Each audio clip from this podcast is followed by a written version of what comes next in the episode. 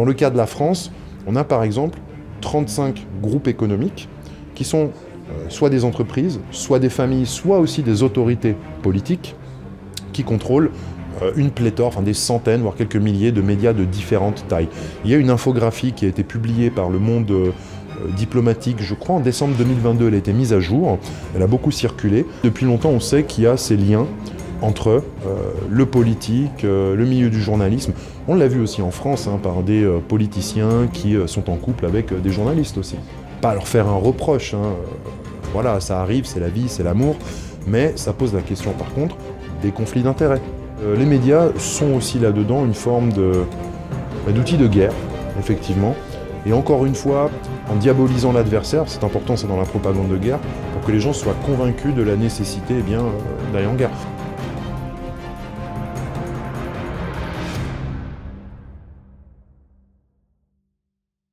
Partialité politique, influence des lobbies, voire manipulation de l'opinion publique, les médias dits mainstream sont sous le feu des critiques. Ils seraient coupables de sensationnalisme, de simplification excessive, ils refuseraient de laisser s'exprimer la diversité des opinions quand ils ne dissimulent pas tout simplement la vérité.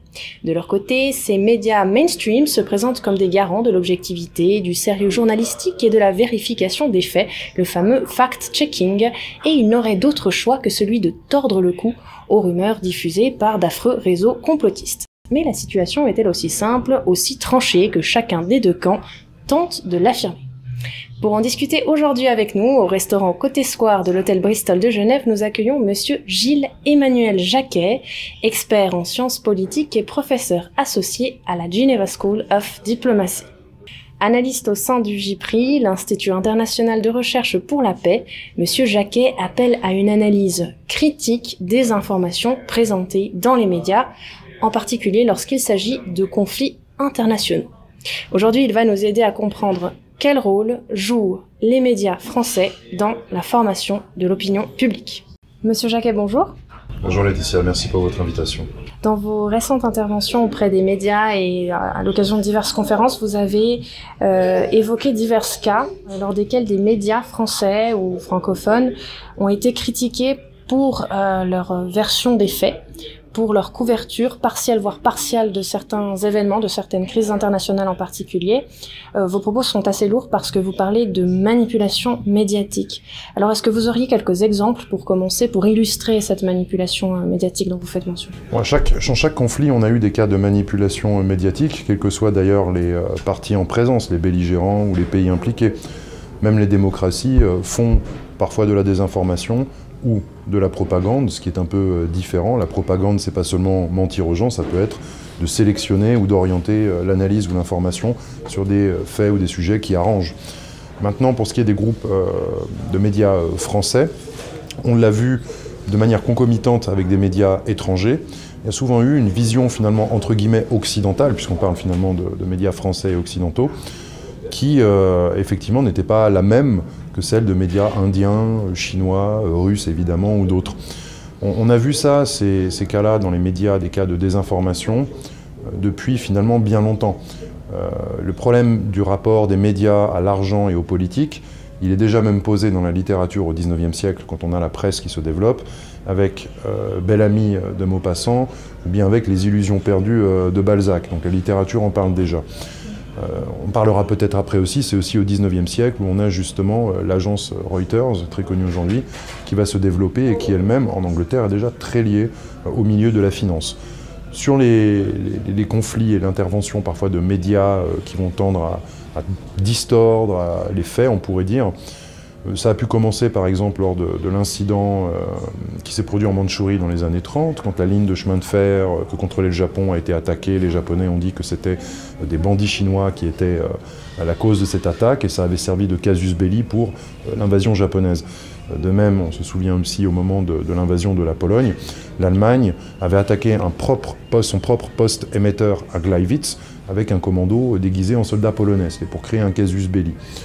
On a eu durant la Seconde Guerre mondiale aussi, la propagande de tous les côtés évidemment, c'était logique.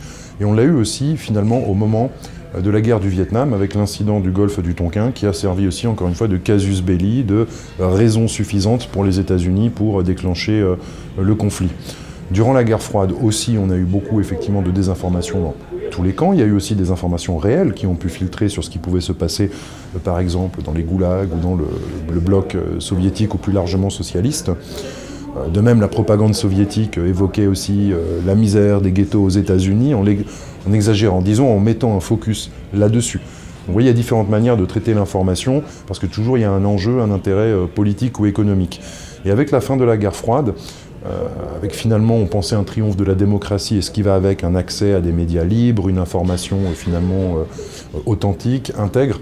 Eh bien, dès la fin de la guerre froide, on a assisté aussi à des campagnes de désinformation ou de propagande de guerre. Vous avez eu le cas très célèbre, par exemple, de la révolution roumaine, qui n'est pas une révolution populaire, qui a été une révolution de palais, qui a été arrangée par l'entourage de Nicolae Ceausescu, qui s'en est débarrassé ensuite. Et à l'époque, on avait parlé, euh, les médias français notamment s'étaient fait manipuler, n'avaient pas consciemment voulu manipuler euh, le, public français.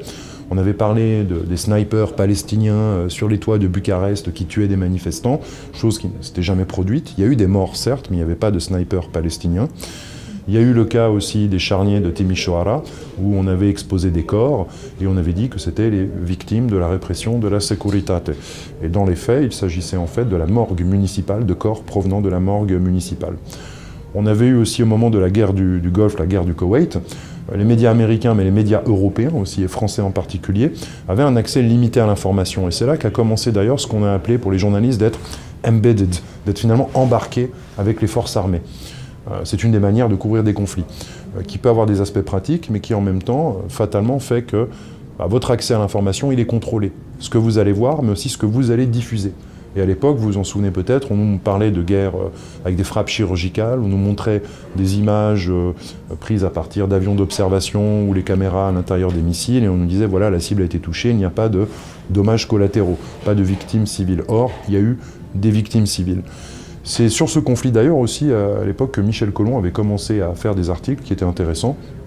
Il y a eu, au cas du Koweït, la désinformation la plus connue qui était celle d'une jeune infirmière qui a euh, témoigné devant une commission du, Congrès, si mes souvenirs sont bons, et elle parlait du cas de l'entrée des troupes irakiennes et d'atrocités qui avaient été commises dans un hôpital ou l'hôpital central de Kuwait City, où euh, les soldats irakiens avaient pillé le matériel, avaient maltraité le personnel, peut-être même violé euh, des infirmières, et sorti les bébés des couveuses, et les avaient laissés mourir sur le sol. Et on s'est rendu compte après que euh, la jeune infirmière, Nairia As-Sabah, était en fait la fille du représentant du Koweït à Washington. Et on avait derrière ça euh, Random Group, qui est une boîte de, PR, de Public Relations, donc de relations publiques, euh, qui a joué un rôle pour vendre la guerre. Vendre la guerre, c'est pas nouveau. Déjà, ça s'est déjà produit au moment de la Première Guerre mondiale aux États-Unis, quand vous avez un personnage assez connu, Edward Bernays, qui est vu comme le père du marketing et des relations publiques, mais aussi finalement de la propagande, et qui a écrit Propaganda en 1928, qui a vendu pas seulement euh, des céréales ou des produits commerciaux qui a poussé les gens à acheter, mais qui a vendu une guerre, qui a vendu l'entrée en guerre des États-Unis, alors que l'opinion publique y était plutôt réticente, parce qu'il y avait un courant, certains disent euh, dire neutre ou euh, isolationniste. Donc, au moment du Koweït, dans la guerre du Koweït, on nous a aussi vendu une bonne guerre, une juste guerre. Certes, il y avait une agression, mais on nous a passé à côté des morts de civils, par exemple. Il y a eu des cas de désinformation, euh, d'autres que soulève euh, Colomb à cette époque, par exemple, une photo qui était passée, je crois, dans Paris Match, où on voit euh, des soldats irakiens en train de fusiller des personnes. Et à l'époque, on présente cela comme des Koweïtiens, peut-être des membres de l'opposition ou des résistants, qui sont fusillés par l'armée irakienne. Or, c'était des pilleurs qui avaient été fusillés. Alors c'est quelque chose qui est violent, qui est très brutal. Mais à l'époque, les Occidentaux avaient reproché aux Irakiens de ne rien faire contre les pillages. L'armée irakienne a pillé, certes, mais elle a aussi fait fusiller des pillards. Voilà. On a eu ensuite, au moment euh, de la guerre de Yougoslavie aussi, on a, eu tendance pour les médias occidentaux, les médias français en particulier, euh, sauf peut-être le monde diplomatique ou l'humanité qui, pour des raisons politiques ou d'approche critique, avait un autre parti pris ou une autre analyse, plus simplement, et on a eu, par exemple, une focalisation sur les massacres commis par les forces serbes ou les forces serbes de Bosnie, tout en mettant de côté les massacres commis par les forces croates contre les populations serbes en Slavonie et en Krajina, ou bien aussi en Bosnie. Et de même, on a mis de côté aussi le fait que dans euh, les forces bosniaques, donc les musulmans de Bosnie, il y avait un fort contingent de moudjahidines étrangers, comme la légion ou la brigade El Moudjahid. Vous aviez des gens du Pakistan, d'Algérie, de différents pays arabes qui ont commis aussi à l'époque des atrocités sur des civils et sur des prisonniers de guerre. Et on en a parlé bien plus tard quand il y a eu le livre de Jürgen Elsasser, euh, Comment le djihad est arrivé en Europe, où on parle justement eh bien, un peu du laboratoire bosniaque durant la guerre de Yougoslavie. Chose qui va ensuite poser des problèmes à la Bosnie par la suite, puisqu'il y a toujours un phénomène d'extrémisme religieux. Et il y a un certain nombre de personnes qui sont parties de Bosnie pour aller se battre en Syrie, du côté de Al-Nosra ou de euh, Daesh par exemple. On a eu dans ces guerres de Yougoslavie aussi la guerre du, Kosovo, qui a été un peu un autre épisode aussi où on a beaucoup focalisé sur les massacres commis par les forces serbes, tout en oubliant les massacres euh, commis par euh, la, la, guérilla albanaise, l'Ucheka. Chose qu'on découvrira plus tard avec les fameuses affaires de trafic d'organes, organes prélevés de force sur des albanophones qui n'étaient pas des sympathisants de l'Ucheka ou qui étaient même des loyalistes pro-yougoslaves, et aussi sur des civils et des prisonniers de guerre serbes. Et à l'époque, on se souvient que quand des journalistes avaient posé la question euh, à Bernard Kouchner, il en avait ri et il avait dit que c'était de la désinformation, de la propagande serbe. Et il a fallu le travail remarquable de Dick Marty, qui avait déjà travaillé sur les prisons secrètes de la CIA en Europe, pour qu'on découvre effectivement qu'il y a eu un trafic d'organes de grande ampleur euh, qui connectait le Kosovo, l'Albanie, la Turquie et Israël. Et puis on a aussi dans ces guerres de Yougoslavie le cas de la guerre de Macédoine qui a été très oubliée, où la minorité albanophone pour euh, ses droits politiques euh, s'est soulevée avec l'aide des albanophones du Kosovo. Et il y a eu plusieurs semaines de combats. Et ça s'est terminé de manière assez pas dire étrange, mais on en a peu parlé en Occident, quand les forces macédoniennes ont encerclé euh, la guérilla euh, albanaise euh, dans le village de Arachinovo, c'est l'OTAN, les forces de l'OTAN, qui ont négocié et qui ont envoyé des bus depuis le Kosovo pour récupérer les combattants albanophones et les ramener au Kosovo. On en a très peu parlé ici en Europe de l'Ouest, mais je peux vous assurer qu'en Macédoine, les gens n'ont pas oublié cela. On a eu, encore une fois, dans ces guerres de Yougoslavie, euh, des médias qui ont euh, joué aussi sur l'émotionnel, le sensationnel, les massacres, faire des parallèles avec les massacres du passé, les génocides durant la, Seconde Guerre mondiale, tout en oubliant une histoire qui peut être complexe et euh, des populations qui s'étaient, excusez-moi de le dire comme ça, mais qui s'étaient entre-massacrées durant ces conflits et parfois aussi dans des conflits précédents. On a eu aussi la guerre en Irak, l'invasion qui a été eh bien, euh, soutenu avec des fausses preuves par de nombreux médias américains, le New York Times notamment. Euh, dans les médias français, il y avait des doutes, puisqu'en France, on avait quand même une position euh, opposée hein, au conflit. Mais il y a eu parfois dans certains think tanks ou certains milieux intellectuels français, des gens proches, par exemple, de, je pourrais dire, de la pensée néoconservatrice américaine ou des interaméricains, qui ont défendu cette guerre. On a eu ensuite aussi avec euh, les printemps arabes et les conflits qui ont suivi avec les printemps arabes une grande désinformation aussi. Au moment de la guerre en Ossétie du Sud euh, et en Géorgie, euh, on a eu un cas par exemple sur une chaîne américaine, je crois que c'était CNN si je me souviens bien, je ne me trompe pas. Et il y avait une jeune Ossette qui était aussi américaine, qui était interviewée parce qu'elle avait passé ses vacances là-bas et elle expliquait comment le conflit avait euh, commencé, et elle expliquait que le conflit avait commencé euh, bien avec les forces, l'entrée des forces géorgiennes en Ossétie du Sud. Euh, et l'interview avait causé un grand malaise à l'époque, on peut la retrouver, elle s'appelait Amanda Gagoyeva, si je me souviens bien. Et l'interview avait causé un certain malaise en direct, où le journaliste avait demandé à l'interprète de, bon, de recadrer la personne ou de dire des choses un peu différentes, ça se voit, on peut le voir dans l'interview. Et l'interprète avait dit que non, elle traduirait exactement ce que la jeune fille lui disait. Voilà. On a eu ce cas-là. Au moment du printemps arabe, donc quelques années après, on nous a aussi vendu les massacres que Kadhafi allait euh, commettre sur sa population, sur l'opposition. On sait que été un leader politique autoritaire, dictatorial. Il y a eu des massacres dans le passé en Libye, comme à la prison d'Abu Salim, c'est vrai. Mais au moment euh, de euh, la guerre de Libye, il n'y a pas eu les massacres dont on a parlé. Et les discours de Kadhafi, qui étaient euh, comme souvent euh, exagérés, se sont retournés un peu contre lui aussi, parce qu'il avait finalement donné l'impression qu'il pourrait commettre ces massacres. On s'est rendu compte bien après que les pays occidentaux avaient aussi soutenu différents groupes armés qui étaient en fait bah, proches des islamistes en fait. Et c'est ça aussi qui a fait que le pays éclate et qu'encore aujourd'hui d'ailleurs la couverture médiatique du conflit libyen est assez partielle et partielle. On a eu aussi le conflit en Syrie, où on nous a présenté finalement une population unanime contre un dictateur, alors que les choses étaient bien plus complexes. Beaucoup de minorités qui auraient peut-être souhaité des changements politiques ou socio-économiques se sont vite rendues compte aussi que face à elles, dans l'opposition, vous aviez des groupes islamistes qui ont très vite pris le dessus. Il y a eu des massacres dès le début, pas seulement commis par, euh, par exemple, des soldats qui avaient ouvert le feu sur les manifestants. on a su des soldats et des policiers qui ont été tués par des manifestants assez rapidement, dans les premières semaines. Des cas, euh, je crois que c'était à Gessel, à Chogour, de policiers qui ont été décapités et les têtes ont été mises sur les, murs du commissariat. Dès le début, ces choses ont été euh, mises de côté. En étant sur place, pas au début du conflit, plus tard, dans les zones gouvernementales, j'ai interviewé des gens qui m'ont donné un autre point de vue, un autre son de cloche, des gens qui n'avaient pas été entendus, qui m'ont parlé par exemple à Damas ou dans la région de Damas euh, de la mort de leurs enfants tués par des snipers ou par des bombardements qui venaient de la rébellion et dont on n'a jamais parlé ici. Voilà.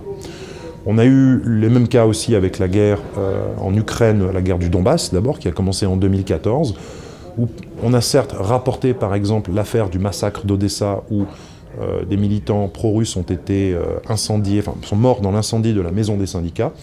Il y a eu euh, un, enquêteur qui a été nommé par les autorités. Cet enquêteur a commencé son enquête et ses conclusions n'allaient pas dans le sens du gouvernement ukrainien. Il a dû fuir l'Ukraine. Personne n'en parle. les responsables n'ont jamais arrêté même si certains, comme euh, le leader de Azov à Odessa, euh, Mark Gordienko et d'autres, se vantaient de ce qui s'était passé.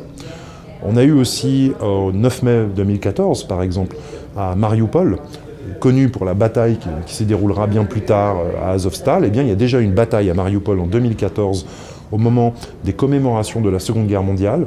Le régiment Azov est intervenu à Mariupol et a ouvert le feu. Il y a des vidéos qu'on peut voir, ouvert le feu sur la population et aussi sur des policiers, les policiers de Mariupol qui avaient pris fait et cause pour la population. ça, ça a été caché.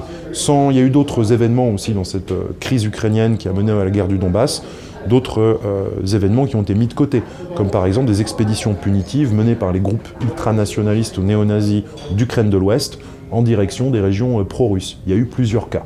Ça s'est produit à plusieurs reprises et ici on en a quasiment jamais parlé. Vous avez un très bon travail de compilation qui a été fait par le Watchdog Media Institute qui a compilé toutes les sources vidéo, que ça vienne de médias occidentaux, de médias ukrainiens, russes, que ça vienne même de euh, reporters citoyens ou de simples citoyens, euh, dans un long, très long euh, documentaire qui s'appelle The Roses Have Thorns, et que je recommande, puisqu'on voit le conflit de tous les points de vue, et on pourrait dire que ça remet certaines pièces dans le puzzle, et ça permet de mieux comprendre ce qui s'est passé, et aussi du même coup de voir qu'on a eu une couverture du conflit qui était euh, partielle et partielle. ça, c'est quelque chose qu'on a aussi observé avec la nouvelle phase du conflit suite à l'invasion russe en 2022. On a eu les fameuses histoires euh, des gardes frontières ukrainiens qui s'étaient sacrifiés sur l'île serpent, qui ne voulaient pas se rendre. Ils se sont rendus et ils ont été bien traités. On a eu le cas aussi du fantôme de Kiev, ce pilote euh, qui abattait de nombreux avions de combat russes. Il n'a jamais existé. Même des jeux vidéo qui avaient été utilisés, des parties de jeux vidéo, pour rendre crédibles les allégations euh, des Ukrainiens et des Occidentaux. Euh, là, en l'occurrence, d'ailleurs, on a souvent vu qu'on retrouve à peu près les mêmes narratifs, les mêmes structures, les mêmes histoires, que ce soit dans des médias français, occidentaux euh, ou ukrainiens. Donc on a eu beaucoup de cas en Ukraine comme ça aussi, comme par exemple les fameux missiles sur la centrale nucléaire de Zaporozhia, qui étaient en fait euh, des cheminées. On a eu plus récemment aussi à Kostiantinovka le cas d'un missile qui a tué des civils. Il y a quelques semaines, on parlait d'un missile russe. Le New York Times a reconnu qu'il s'agissait d'un missile ukrainien. Donc, je veux dire, les, exemples, il y en a euh, de désinformation, il y en a énormément. Comment est-ce qu'on les explique? On peut les expliquer peut-être aussi par le fait que les groupes de médias, eh bien, ils sont liés d'une manière ou d'une autre aux politiques et à l'économique. On a Serge Halimi du monde diplomatique qui a beaucoup travaillé là-dessus, dans des articles, des publications, qui a montré les liens entre le monde médiatique et le politique et l'économique, dans son ouvrage sur les chiens de garde. On a Noam Chomsky qui a beaucoup travaillé sur ce qu'on a appelé dans son ouvrage la fabrication euh, ou la fabrique du consentement. Pourquoi? Parce que les médias, on le sait, dans les sociétés démocratiques, forment l'opinion. Et c'est vous ensuite, à partir de là, qui allez euh, voter ou peut-être protester, remettre en cause certaines politiques. Donc dans les sociétés démocratiques, même si ça ne devrait pas se produire, il y a une forme de manipulation, de contrôle des médias qui, peut se faire. Cité beaucoup d'exemples précédemment pour être sûr d'avoir justement le consentement de la population sur une politique qui est suivie et qui pourrait peut-être en fait euh, justement être sujette à critique. Donc on a aussi eu Pierre Carl en France qui a beaucoup travaillé là-dessus, euh, dans plusieurs reportages. Euh, il y en avait un d'ailleurs où il montrait, c'était sur les médias, j'ai oublié le titre, il montrait par exemple les connivences qui existaient entre, je crois que c'était Anne Sinclair et puis peut-être Laurent Fabius avant une interview où elle lui disait oui, ben, on se connaît, euh, je ne vais pas te poser des questions qui t'embêtent. Elle lui a dit texto. Et on a aussi un cas encore plus connu, c'était la fameuse fausse interview de Fidel Castro par Patrick Poivre d'Arvor. Il n'avait pas été euh, à, la Havane, il n'y avait pas de connexion, de duplex comme on disait à l'époque avec la Havane. C'est une interview qui avait été menée par des médias étrangers et qui avait été réutilisée et remontée pour donner l'impression que PPDA euh, menait une interview très critique avec le leader Maximo ce peut-être pas le cas. Donc finalement, euh, ça se résume pas seulement à des biais de croyances personnelles de la part de journalistes. Il y a vraiment, selon vous, une insertion du politique, une intervention. Euh, oui. Il y a, on va en parler peut-être plus tard aussi, justement du cas dont, euh, de, New York Times, de euh, Reuters, Thomson, qui historiquement ont des liens profonds aussi avec le pouvoir politique en Grande-Bretagne ou aux États-Unis et aussi avec les milieux économiques. L'autre chose aussi, c'est vrai qu'il y a parmi des journalistes certains qui se veulent engagés. C'est un peu la mode, les artistes, les journalistes engagés.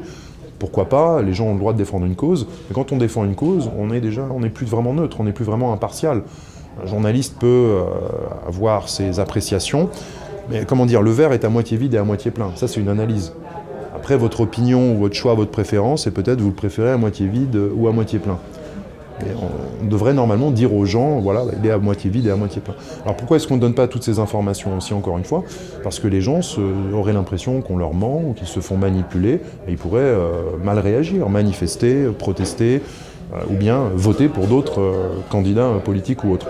Donc il peut y avoir des biais personnels chez des journalistes qui se sentent parfois investis d'une mission par rapport à une cause, à une population, à un pays, ou même à une mission, une cause à défendre par rapport à leur pays. Et ça, on l'a vu, euh, on parlera peut-être encore plus tard, mais je peux le mentionner déjà là. Euh, c'est pas en France, c'est outre-Atlantique. On a euh, Karl Bernstein, pardon, Seymour Hersh d'abord, qui en 1974, dans un article du New York Times, avait montré les liens qui existaient entre Reuters, entre le MI6 et la CIA. Et quelques années après, donc Karl Bernstein, qui avait été connu pour l'affaire du Watergate, en 77, il publie un article dans lequel il montre qu'il y a plus de 400 journalistes à l'époque qui avaient eu des liens, journalistes américains, notamment aussi de New York Times, qui avaient des liens avec la CIA. Et le directeur pendant très longtemps du New York Times, Arthur Sulzberger, avait euh, des liens très étroits avec Alan Dulles, le directeur de la CIA. Et ce que je dis, vous pouvez le retrouver dans le dernier ouvrage de Michel Collomb sur euh, la guerre en Ukraine, sur les exemples de désinformation qu'il traite. Et vous pouvez le retrouver aussi, si on remonte à l'affaire de Hersch, qui est connue pour toutes les affaires euh, qu'il a à chaque fois euh, soulevées et rendues publiques. En 1974, euh, la découverte de Hersch, le scoop de Hersch, ça a mené à ce qu'on appelait le rapport Pike. Et le rapport Pike, c'est un rapport officiel qui montre qu'effectivement, il y a eu des liens. ça a été filmé à l'époque, il y a eu des auditions. Alors, par contre, vous pourrez voir ces auditions, les personnes qui représentent le gouvernement ou la CIA ne vont pas admettre ce qui s'est passé, mais elles sont euh, profondément gênées et mal à l'aise, ce qui en dit déjà beaucoup. On voit que c'est un phénomène qui n'est pas euh, récent, qui a des racines profondes. C'est très intéressant. Euh, Maurice Lemoine, l'ancien rédacteur en chef du Monde diplomatique que vous mentionnez, il souligne le recours croissant des journalistes d'investigation à des fixeurs locaux. Et ça, c'est un phénomène, donc dans les reportages à l'étranger, ça c'est un phénomène qui aurait pour conséquence l'uniformisation de l'information. Vous, vous avez été justement journaliste à l'étranger par le passé, donc vous avez été confronté à cette possibilité de recourir aux fixeurs locaux. Comment est-ce que vous avez fait pour éviter de sombrer dans le piège de l'uniformisation de l'information Est-ce que vous avez mis en place des méthodes pour vous forger votre propre euh, compréhension des, faits? Alors, les, fixeurs, bon, c'est des personnes qui sont euh, assez importantes quand on est dans un pays étranger, dont on ne connaît parfois pas la culture, dans un contexte difficile, où il peut être très dur de faire des contacts, de trouver les bonnes personnes, de se déplacer.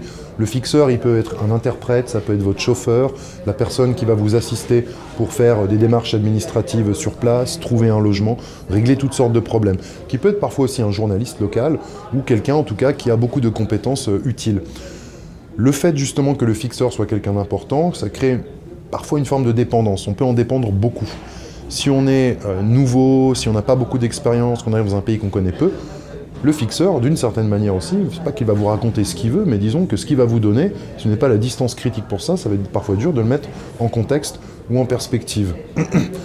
Donc s'informer à l'avance sur, sur un pays, mais parfois quand on est sur le terrain, on va se rendre compte qu'il y a d'autres réalités euh, qu'on ne soupçonnait pas, que les choses sont plus complexes. Parfois même on a une sensation euh, de vertige, si j'ose dire parce qu'on a l'impression qu'on a quitté une bulle où on pensait tout savoir, et on se retrouve dans des, euh, contextes où les choses parfois semblent être euh, réellement surréalistes. Donc les fixeurs, euh, ce sont des personnes, par exemple dans le cas de la Syrie, pour les personnes qui couvraient notamment le, conflit du côté de, l'opposition, des fixeurs qui pouvaient être des personnes ordinaires, qui voulaient aider, gagner un peu d'argent. Vous avez aussi des personnes, des fixeurs, qui étaient attachés ou liés à des groupes armés et qui était finalement là pour euh, faire euh, passer une certaine euh, propagande. Vous en avez Moi non, pas dans mon cas. Mais on entendu, j'ai entendu des, histoires parfois. On sait que c'est des cas qui peuvent arriver. ce qu'il faut voir aussi dans le cadre, je refais encore une petite parenthèse, une connexion. On a des, aussi à côté des fixeurs des personnes qui ont fourni, collecté de l'information sur place qui a été reprise par les médias occidentaux. C'est ce qu'on a appelé notamment aussi beaucoup les médias citoyens. Il y a eu, il y a quelques années, une fuite de Anonymous, un dossier justement sur euh, la couverture médiatique du conflit syrien. C'est un dossier qui est euh, très fourni avec des emails, avec des rapports, et qui a montré que le développement des médias citoyens, des reporters citoyens en Syrie, ça avait été soutenu par les pays occidentaux. Et soutenu notamment par le Foreign Office, soutenu par le gouvernement américain et par une pléthore d'ONG et de boîtes de communication aussi. Euh, des ONG d'ailleurs comme Adam Smith International ou bien d'autres, et qui étaient là justement pour effectuer finalement une forme de contrôle et de fabrication de l'information. Mais pour en revenir aux fixeurs, ce sont des personnes qui euh, ont un rôle important, qui peuvent finalement aussi vous montrer ce qu'elles ont envie de vous montrer si vous ne connaissez pas le contexte. Alors comment ensuite euh, essayer d'éviter cela? Bah, Il y a l'expérience, plus on va dans un pays, plus on est informé, plus on va faire la part des choses, ça peut prendre du temps.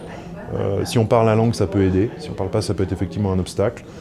Euh, quand vous avez une information dont vous n'êtes pas sûr, bah, essayez de trouver des personnes, des témoins, de recouper. Il faut aussi se rendre compte que parfois on va vous parler de choses qui vont vous paraître exagérées, abominables, incroyables, parce qu'ici on n'en a pas parlé, parce qu'ici on vit une autre réalité. Or, parfois ces choses-là se sont vraiment produites. Donc, recouper, essayer d'avoir euh, des preuves, parfois, mais ça n'empêche peut-être pas de, se tromper, ou en tout cas parfois d'être pas dans l'exactitude la plus euh, complète. Mais c'est une question importante que vous soulevez, puisque beaucoup de médias dépendent de fixeurs, et ces fixeurs, euh, souvent le public ne sait pas qui ils sont, qui ils sont exactement, quels sont leurs liens, quelles sont leurs motivations. Là, on a un phénomène plus récent parce que c'est les réseaux sociaux qui entrent en jeu. On a des journalistes récemment qui ont eu leurs comptes bloqués sur PayPal, donc qui étaient des comptes qui étaient reliés à, leurs médias, ou alors des restrictions carrément de sur les réseaux sociaux. En fait, c'est le cas notamment de Amel Debay, qui est la, rédactrice en chef du journal euh, L'Impertinent. Qui, selon vous, euh, se cache derrière euh, ces, pratiques? Est-ce que ce sont des entités, des personnes? Et quels seraient les objectifs de ces gens? Dans le cadre, par exemple, de certains conflits comme en Ukraine ou en Syrie, on a eu des initiatives qui venaient de gouvernements. On a eu le consortium, qui est soutenu par le gouvernement anglais, qui, qui était secret, mais dont il y a plusieurs articles au sujet, qui regroupe justement des journalistes et qui ont une couverture de ces conflits qui est pro-occidentale. On a eu aussi l'Integrity Initiative, dont j'ai parlé dans d'autres euh, interviews et pareil, on trouve très facilement des, informations là-dessus. Integrity Initiative, c'est pour lutter contre la désinformation et la propagande, et notamment aussi en lien avec la Syrie, l'Ukraine. Mais pareil, quand on regarde, c'est une orientation de l'information, puisque ça ne permet pas de donner aux gens une couverture intégrale de ce qui se passe. Ça ne reflète pas la complexité de ces choses-là. Donc on a des initiatives qui viennent de, de gouvernement. On a aussi eu, c'est passé euh, sous les radars, il y a quelques années, en 2016, on a eu un document adopté par le Parlement européen sur la communication stratégique. Alors tel quel, ça ne dit pas grand-chose, C'est un document qui a été à l'origine, enfin la personne qui en était à l'origine, était une eurodéputée polonaise, Madame Fotiga. Madame Fotiga, donc, disait qu'il fallait lutter contre la désinformation et la propagande venant notamment bah, de l'État islamique, pourquoi pas, ou de la Russie. Ce qu'on peut aussi comprendre, puisque la Russie n'est pas, je veux dire, elle est en conflit, elle a des intérêts, donc forcément, elle peut aussi faire la désinformation et la propagande. On en a très peu parlé, il y a beaucoup d'eurodéputés d'ailleurs, très à gauche, aussi très à droite, ou certains centristes cohérents, qui ont euh, considéré que c'était un danger pour la démocratie, ce genre de loi. On est dans des sociétés, certes, où parfois les citoyens ne sont pas complètement informés, il y a de la propagande, certes, il y a pour de vrai aussi, effectivement, un problème qui peut se poser avec les théories du complot.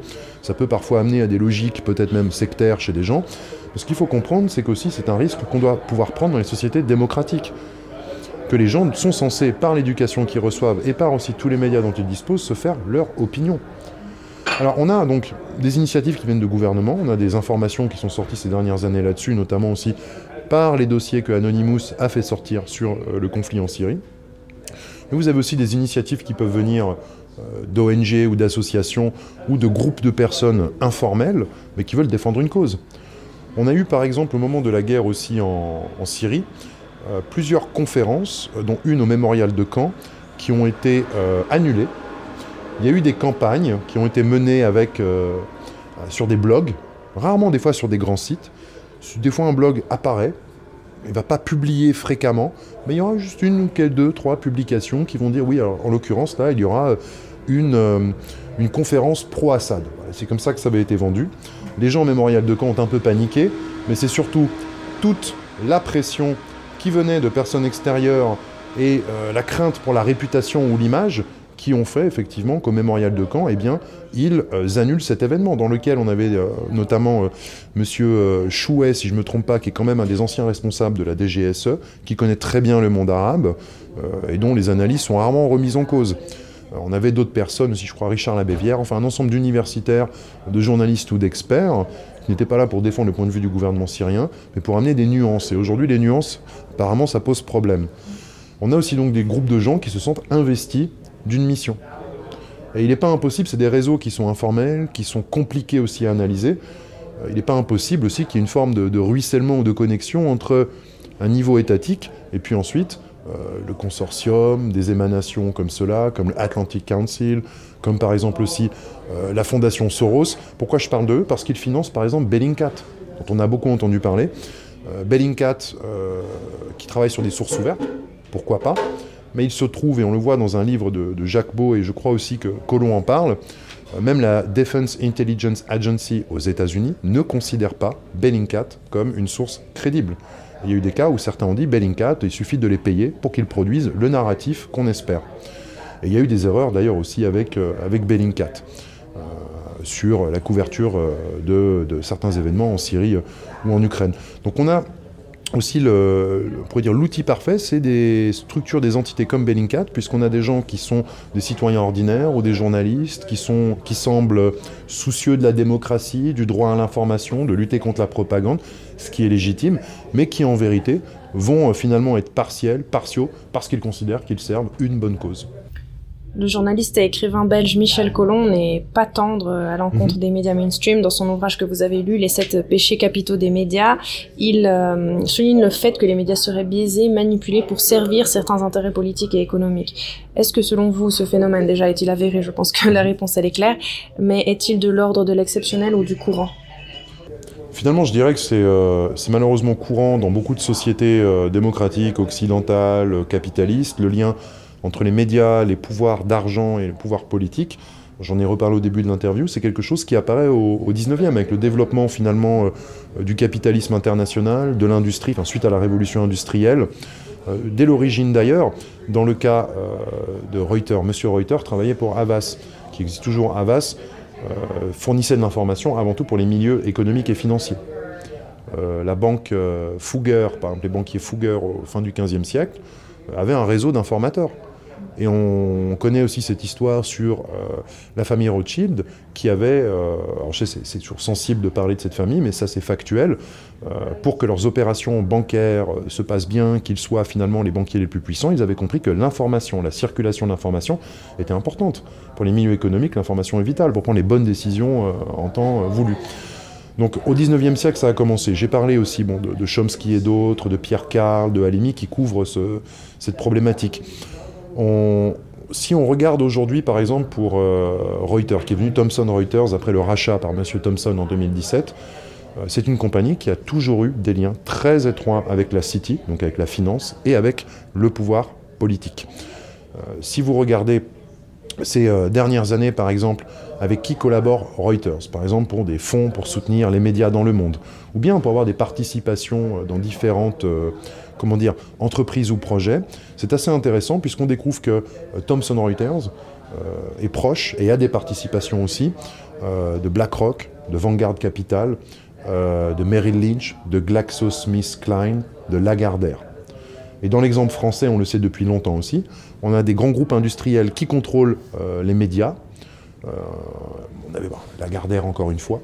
On a des médias qui sont finalement euh, économiquement liés à des groupes économiques, mais qui touchent aussi aux politiques des, groupes puissants. Et comment est-ce qu'ils touchent aussi aux politiques? Pas seulement par des relations personnelles, mais souvent parce qu'ils sont dans le milieu de la défense, des hautes technologies et notamment de la défense. Euh, ce qui est stratégique pour les États, évidemment.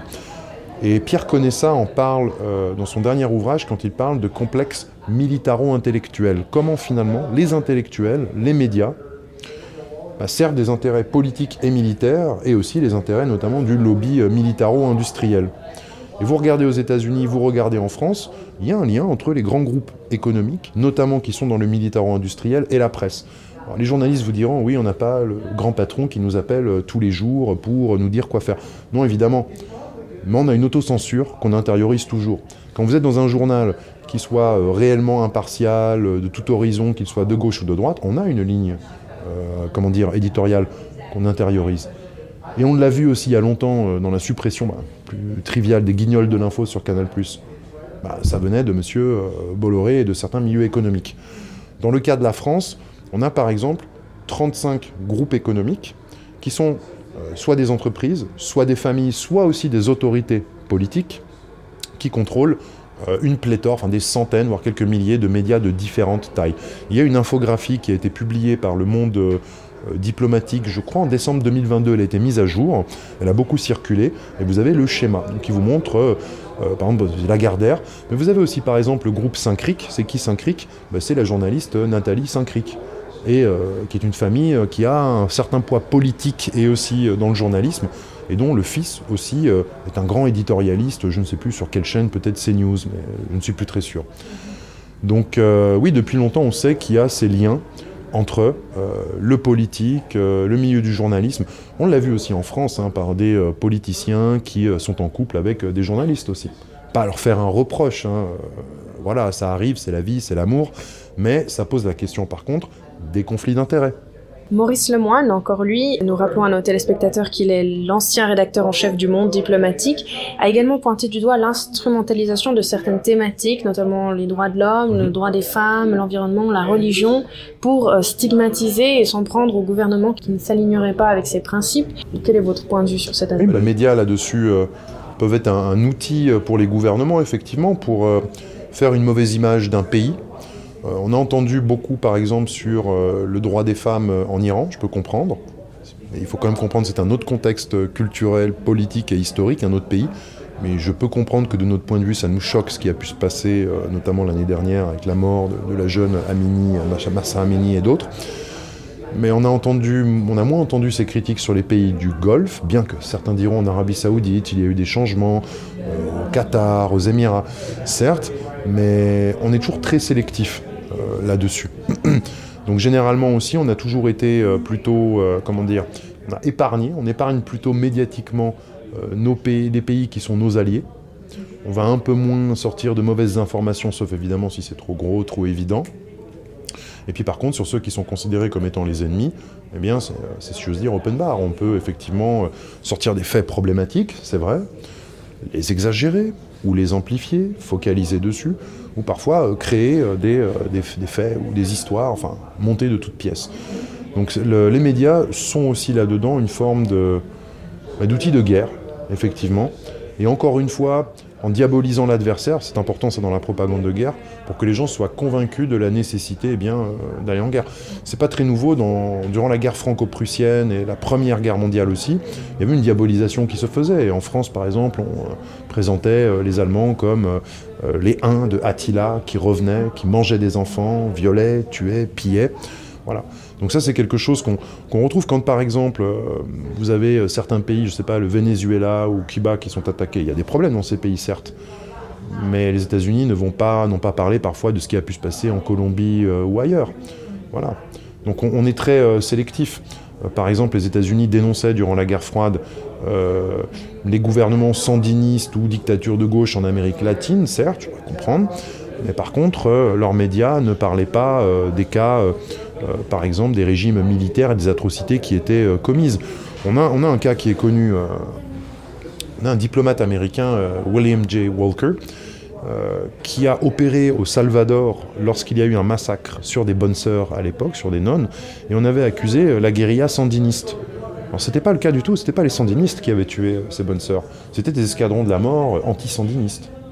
Ce qu'on peut retrouver d'ailleurs dans certains films comme Salvador ou On the Line of Fire, qui traite justement un peu de ces questions euh, de médias, de rapport aux politiques euh, et à ces enjeux, euh, notamment à l'époque de, la guerre froide. Tout ce que vous expliquez c'est quelque chose que vous expliquez de manière très euh, détaillée, précise. Même si les gens ne peuvent pas le percevoir de manière aussi fine, ils le pressentent, ils le ressentent qu'il y a une, un problème au niveau des médias mainstream. Et ce désamour grandissant des médias mainstream est en train d'ouvrir, euh, selon la perception que j'en ai du moins, un boulevard pour de nouvelles formes de, de journalisme, parfois pour le meilleur en termes de diversité de l'information, mais également aussi parfois pour le pire. Vous le disiez tout à l'heure par rapport à ces questions de, de, de fausses informations qui sont en train de proliférer. Donc comment d'après vous, est-ce qu'un lecteur, un, téléspectateur peut se former une opinion euh, solide avec euh, voilà, ces désinformations, et le complotisme et ce genre de mhm. choses? L'approche la plus simple, hein, c'est finalement de croiser ses sources, de lire plusieurs sources, d'entendre plusieurs sons de cloche. Alors on pense que parfois la vérité va être au milieu, c'est plus compliqué que ça. Parfois, euh, il n'y aura pas la vérité dans le juste milieu, et peut-être une partie aura plus raison que l'autre. Mais en croisant les sources, donc en recoupant, bah, on va se rapprocher un peu plus de la réalité et surtout ce qui est important parfois, c'est de comprendre les différents points de vue. Pas nécessairement celui d'un gouvernement euh, en place, mais les différents points de vue ou les différentes réalités subies aussi par les gens sur place. J'ai pu vivre, euh, ce que j'ai pu voir pardon, en, Syrie ou en Ukraine. Euh, il y a une partie où on entendait beaucoup de choses, oui c'était couvert, il y a pu y avoir peut-être des exagérations de la propagande, mais pour ce qui concernait l'autre partie de la population, on n'entendait rien, où il y avait une diabolisation. Donc croiser ses sources, avoir de la curiosité, de l'intérêt. On n'a pas besoin d'être un universitaire pour ça. Il y a des universitaires qui se trompent aussi ou qui racontent parfois un peu n'importe quoi.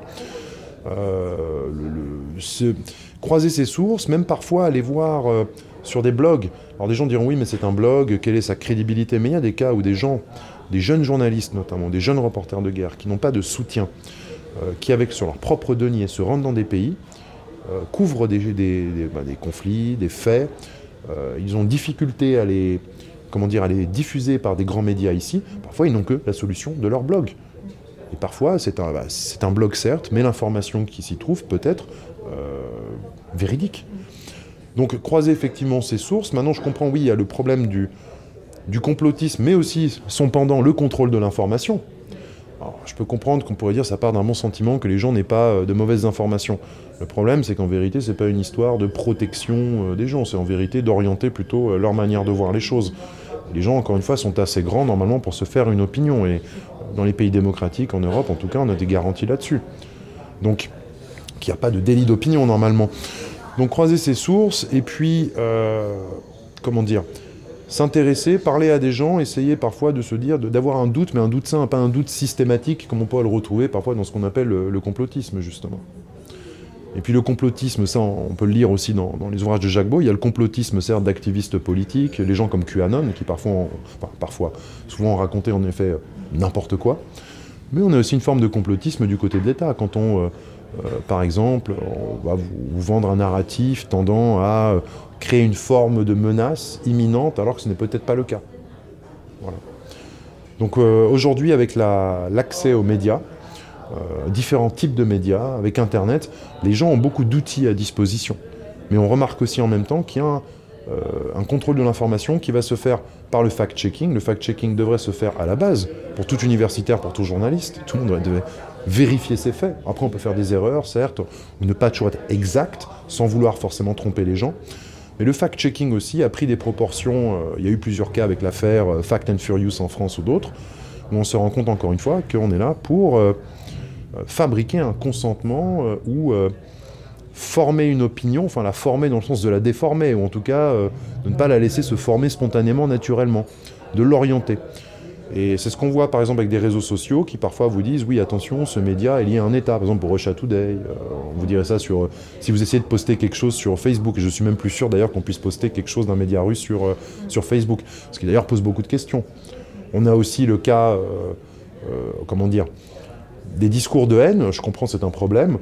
Mais comment se fait-il que sur Facebook, par exemple, on contrôle une information qui viendrait d'un média russe qui peut être une information véridique, et qu'à côté de ça, on a autorisé des appels au meurtre de citoyens, et pas seulement de soldats russes, mais de citoyens russes. Et je dis pas ça juste pour défendre la Russie, ça pourrait être le cas pour n'importe quel autre pays. Et là, on tombe sur cette question de ce qu'on appelle les deux poids, deux mesures, les doubles standards, en fait un manque de cohérence, de cohérence par rapport à des valeurs qu'on défend. Certes, il est parfois dur de défendre ces valeurs dans des contextes critiques, mais il faut vraiment se poser la question euh, de comment on défend ces valeurs. Parce qu'à à, terme, pardon, bah, pour des pays démocratiques, on se retrouve euh, parfois dans une sensation de vivre quelque chose d'assez euh, orwellien. Et puis on retombe encore une fois sur tous les exemples dont on a parlé précédemment, dans les conflits précédents. Donc on a ce problème aujourd'hui aussi, vouloir contrôler l'information, peut-être parfois pour des gens qui n'ont pas tous les outils. Encore une fois, ça pourrait partir d'un bon sentiment. Mais en vérité, souvent, ça amène à un contrôle étatique de l'information avec en plus, à côté de ça, des moyens technologiques qui sont utilisés pour striker, comme on dit, attaquer euh, des sites, euh, ou bien aussi pour faire ce qu'on appelle le fameux shadow ban, c'est-à-dire sur des réseaux sociaux, euh, les algorithmes vont vous invisibiliser finalement.